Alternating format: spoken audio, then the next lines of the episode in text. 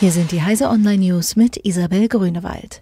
Bundesregierung prüft Möglichkeit von Cyber-Gegenangriffen.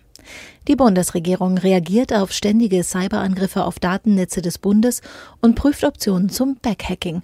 Das sagte Kanzleramtschef Helge Braun der Frankfurter Allgemeinen Zeitung. Bisher fehlen in Deutschland allerdings die rechtlichen Grundlagen für aktive Gegenmaßnahmen. Viele Experten warnen vor Backhacks, weil diese nur zu einer Eskalation führen würden und Angriffe auf kritische Infrastruktur wie etwa Elektrizitäts- oder Wasserwerke nicht verhinderten. Mögliche Billionenstrafe für Facebook nach Cambridge Analytica Enthüllung. Nach den Enthüllungen über das Vorgehen der Datenanalysefirma Cambridge Analytica in den USA und Großbritannien sollen mehrere Untersuchungen folgen. So haben Vertreter der Demokratischen Partei in den USA gefordert, Facebook-Chef Mark Zuckerberg in den Kongress zu laden. Facebook könnte in den USA wegen des Verstoßes gegen die Datenschutzregeln eine massive Geldstrafe von bis zu zwei Billionen US-Dollar drohen. Mehr Stress durch Fahrassistenzsysteme. Autonomes Fahren verspricht ein entspanntes Autovergnügen für den Fahrer, denkt man.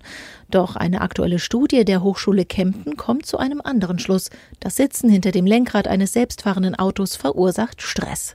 Laut den Psychologen liege dies an zwei Faktoren. Zum einen falle es schwer, die durch jahrelange Fahrpraxis erlernte Kontrolle abzugeben.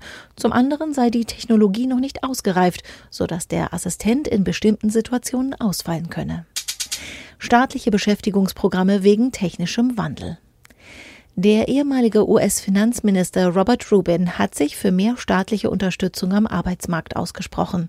Viele Menschen hätten in der modernen Wirtschaft sonst keine Chance, eine Beschäftigung zu finden.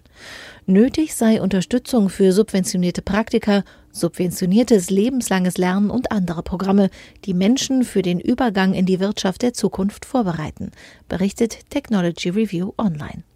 Diese und alle weiteren aktuellen Nachrichten finden Sie auf heise.de.